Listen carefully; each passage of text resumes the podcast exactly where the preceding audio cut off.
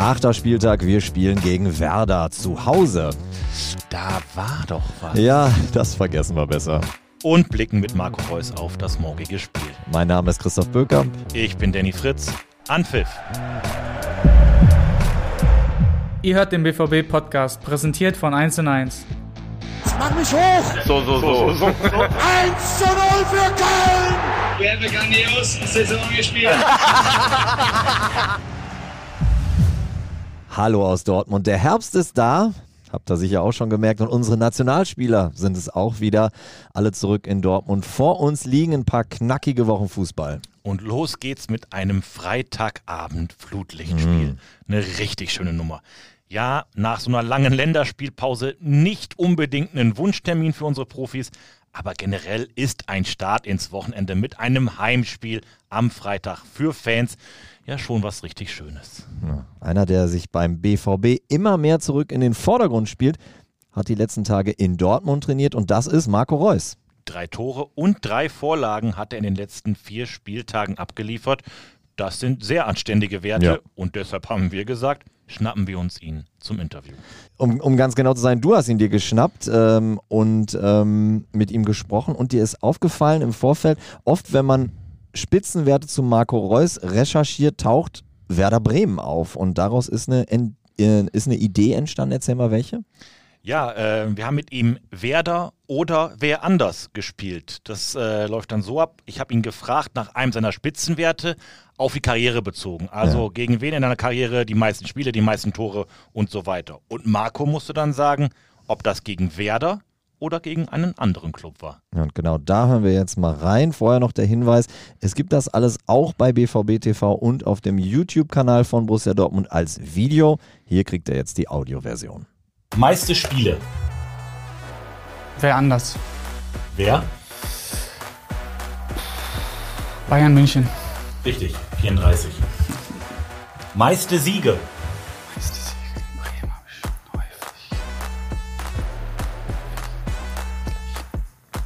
Werder. Richtig. 15. Meiste Tore. Bremen. Wer anders? Wer? Gladbach. Das ist Werder. Nein! Oh mein Gott. Meiste Elfmeter-Tore. Wer anders? Richtig. Wer? Keine Ahnung. Stuttgart. Vier Elfmeter. Tore. Okay, ja. Meiste gelbe Karten. Wer anders? Richtig. Vermutung. Keine Ahnung. Wolfsburg. Wolfsburg. Wolfsburg? Wolfsburg. Ja. Wolfsburg. Okay. Meiste Torvorlagen. Hm. Wer anders? Ist richtig. Werder aber auch. Aber wer anders könnte es noch sein? Gladbach. Stark. Ja, hat er sich doch äh, ganz anständig geschlagen, oder? Ja, das war schon sehr anständig und dann merkt man doch, so ihre Zahlen haben sie dann doch ganz gut im Kopf. Ja. Ähm, danach ging es dann direkt ins Interview mit Marco. Ähm, was wolltest du da äh, unbedingt angesprochen haben? Ja, es wurde ja wirklich viel darüber diskutiert, in was für einer Phase der BVB gerade ist. Die Ergebnisse, klar, die stimmen. Aber wie gut gefällt ihm das, was Borussia Dortmund als Mannschaft zeigt? Dann der Saisonstart. Da hat er zunächst auch nicht gespielt. Eine Mhm. ganz ungewohnte Situation für ihn, auch mal auf der Bank zu sitzen und gar nicht zum Einsatz zu kommen. Was hat das mit ihm gemacht? Und natürlich konnte ich ihm die Frage nach der letzten Saison auch nicht ersparen. Das 2 zu 3 gegen Werder. Nach diesem Last-Minute-Schock haben wir zu Hause aber nicht mehr verloren. Genau. Also dann mal rein ins Interview. Ja, ich glaube, dass die, die vier Siege ähm, jetzt vor der Länderspielpause für uns natürlich extrem wichtig waren. Wir hatten ähm, keine einfachen Gegner gehabt, ähm, sehr, sehr unangenehme Gegner. Ich glaube, dass wir in, in allen Spielen sehr, sehr ruhig geblieben sind, ähm, dass wir da ein Stück weit ähm, ja, uns da auch verbessert haben, dass ähm, ja, wir das Spiel nicht zu wild lassen ähm, werden haben. Und dementsprechend ähm, sind wir, sind wir mit, den, mit den Ergebnissen, glaube ich, sehr, sehr zufrieden. Ähm, klar wissen wir auch, dass wir ähm, spielerisch ähm, die Saison jetzt nicht ähm, ja, Hurra-Fußball spielen, aber ich glaube, dass ähm, wir uns in dem Punkt einfach weiterentwickelt haben, dass wir, dass wir trotzdem die Spiele gewinnen, ähm, die wir in der Vergangenheit ähm, vielleicht hätten nicht äh, gewinnen können. Und von daher ähm, ist, die, ist die Punkteausbeute in Ordnung. Ähm, wenn jetzt das Spielerische langsam und langsam noch dazukommt, dann ähm, können wir sehr, sehr gefährlich werden. Ich finde uns generell auch einfach, glaube ich, schon auf einem, auf guten Weg. Ähm, aber wir, wir spielen das auch selber, dass, dass da noch so viel mehr drin ist. Und das gibt uns eigentlich ein sehr, sehr gutes Gefühl, weil wenn wir es dann wirklich schaffen, mehr und mehr in den Flow zu kommen und unsere, ja, unser, unseren Rhythmus zu bekommen ähm, von, von Spiel zu Spiel, ähm, dann heißt das, dass wir uns äh, eigentlich noch mehr steigern ähm, können und dann auch müssen. Ähm, und ja, von daher ähm, ist, ist alles in Ordnung, alles im Soll gerade. Ähm, nur aus der Vergangenheit wissen wir, dass wir da nicht aufhören dürfen, sondern ähm, dass wir da weiter Gas geben müssen. Ähm, vor allem, weil wir so viele englische Wochen jetzt haben. Ich muss ehrlich sagen, ich war natürlich äh, mit, der, mit der Anfangssaison äh, nicht zufrieden mit den, mit den Spieleinsätzen. Ähm, ich habe immer äh, oder erwarte immer von mir, ähm, dass, ich, dass ich spiele und dass ich der Mannschaft auch helfe.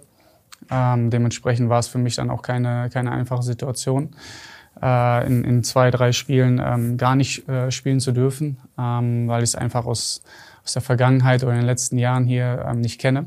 Aber ich habe dann relativ ähm, schnell gemerkt und schnell versucht, einfach wieder ähm, ja, erstmal Spaß am Fußball zu haben äh, und mich dann ähm, einfach im Training versucht anzubieten und ähm, das Beste aus mir rauszuholen.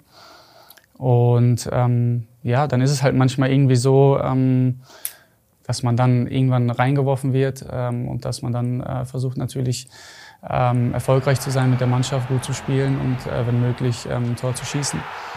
Äh, das ist mir dann ähm, geglückt und ja, dann ähm, ist es halt manchmal im Fußball so. Ne? Also es ist, geht immer auf und ab und äh, das gehört dann dazu, aber es war keine einfache Situation und ähm, ich werde alles dafür geben, dass es nicht noch, äh, noch mal so weit kommt.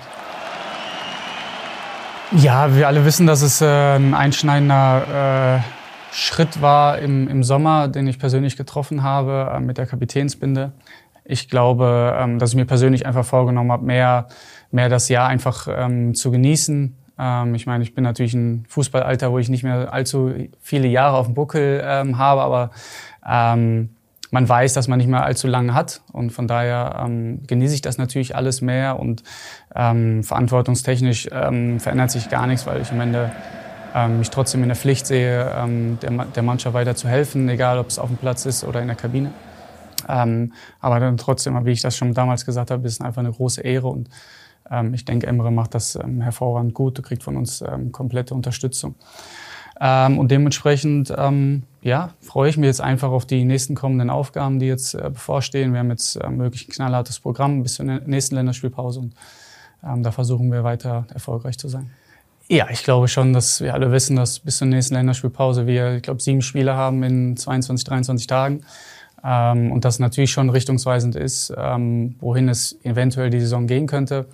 Ähm, ich glaube, dass wir jetzt am Anfang den Grundstein äh, gelegt haben für womöglich eine, eine gute Saison. Und jetzt, ähm, ich weiß das immer, es geht in den Winter rein und äh, da passieren immer ganz andere Sachen wie vielleicht ähm, noch, noch im, im Spätsommer. Aber wir haben sehr, sehr wichtige Partien vor der Brust. Von daher, ja, es, es, liegt wie immer in, in jedem Spiel an uns einfach, dass wir es auf den Punkt bringen. Und ich glaube, dass wir in den letzten Wochen und vor allem in den letzten Spielen dafür gesorgt haben, dass mit uns zu rechnen ist. Ich muss sagen, alles, was letztes Jahr war, habe ich komplett verdrängt. Ähm, nicht nur das am Ende, sondern eigentlich im gesamten Jahr, ähm, weil es einfach eine neue Saison ist. Ich glaube, das kann man wirklich nicht dazu zählen, ähm, wie es letztes Jahr gelaufen ist hier zu Hause gegen Bremen. Ähm, einfach, es, es, wird ein anderes Spiel, ähm, andere Spieler auf dem Platz. Es ist einfach so viel anders. Von daher kann man das, glaube ich, nicht als als Maßstab dann äh, nehmen für, für dieses Duell. Aber natürlich sind wir gewarnt, äh, dass wir bis zur 90., 95. Minute ähm, ja, Gas geben müssen und ähm, dort versuchen müssen, erfolgreich zu sein äh, für die Mannschaft, ähm, für den Verein. Und, ähm, aber all das, was, was letztes Jahr da passiert ist, ist bei mir jetzt nicht mehr drin, muss ich wirklich sagen. Ähm, ja. Ja, ich glaube schon, dass äh, Bremen am Freitag ähm, unangenehm sein wird, ähm, wie, sie es, wie es eigentlich immer tun, egal ob es gegen uns ist. Ähm, Äh, und dann müssen wir versuchen, weiter ähm, geduldig zu sein und versuchen, unser Spiel aufzuziehen, ähm, Ruhe zu bewahren und ähm, ja, in den richtigen Momenten ja, nach vorne anzugreifen und äh, Torchancen zu kreieren. Äh, und vor allem ja, die Fans mehr und mehr hint hinter unserem Rücken zu bekommen, so wie wir es jetzt Union zweite Halbzeit äh, geschafft haben. Und dann sehe ich ähm, den Ganzen sehr, sehr positiv entgegen, äh, muss ich sagen. Und ähm, wir werden gut, gut vorbereitet sein auf, auf, auf die Partie, so wie jedes Mal. Und dann ähm, liegt es an uns, dass wir es auf den Platz bringen. Ah, ich muss sagen, so ein Freitagabendspiel ist einfach, einfach sexy. Also ich meine, du hast immer ausverkauftes Haus bei uns.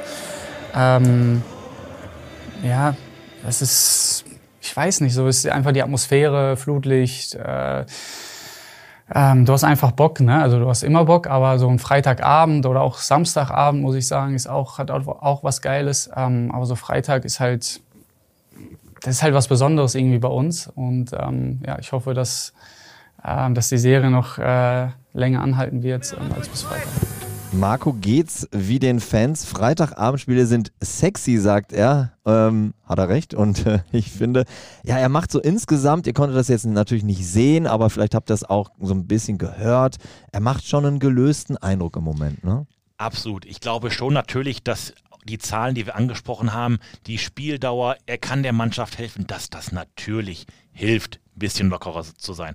Aber generell finde ich auch absolut, ähm, auch im Vorfeld haben wir viel geplaudert, gar nicht so ankommen, Interview und weg. Also mhm. es war erstmal recht herzlich, haben über vieles gesprochen, auch Privates und auch danach hat er sich Zeit genommen.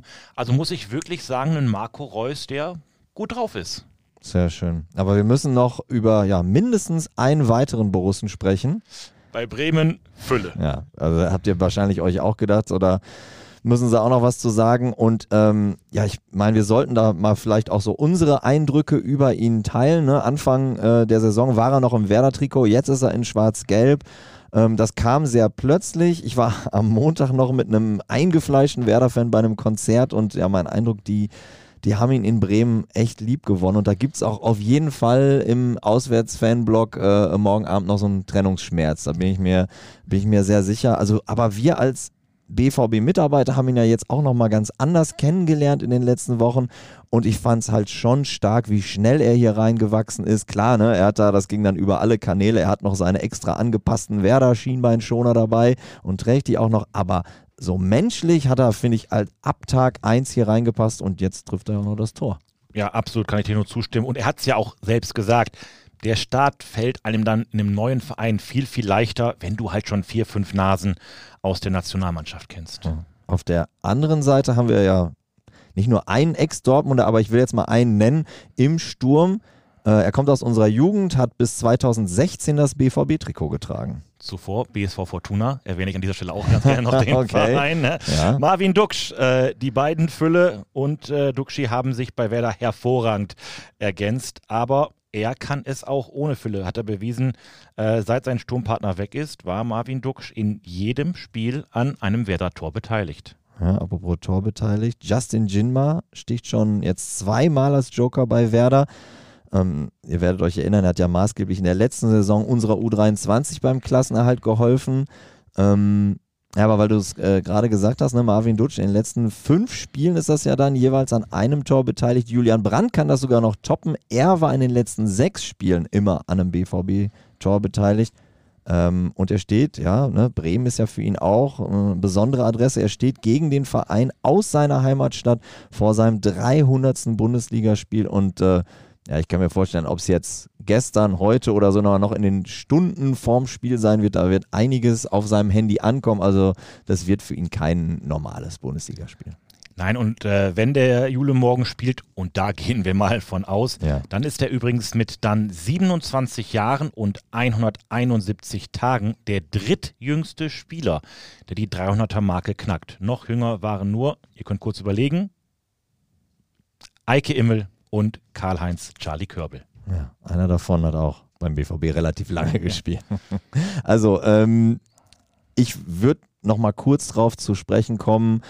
Äh, alle, die im Stadion waren damals, der Stachel sitzt äh, mit Sicherheit noch tief. Verrückt war ja, dass Werder uns äh, damals last minute aus einem 2 zu 0 noch ein 2 zu 3 gemacht hat. In dieser Saison kassiert Werder überraschend späte Tore, die auch richtig was kosten gegen Hoffenheim in der 92. und in Freiburg in der 96. Beide Spiele gingen deshalb auch noch verloren. Aber Christoph, ich bin ganz ehrlich, ich hoffe, dass wir morgen nicht bis zur 96. zittern müssen. Nein, auf keinen Fall. Oder hier äh, äh, wieder gefühlte neun Minuten warten auf den Kölner Kellner. So wie gegen Union. Genau, so wie gegen Union. Gut, aber also das ist eine andere endlose Diskussion. Dass Aber wir echt. diesen Podcast hier sprengen, wie es mit dem VAR weitergeht. Ja. Die Diskussion machen wir dann mal in einer anderen Folge auf.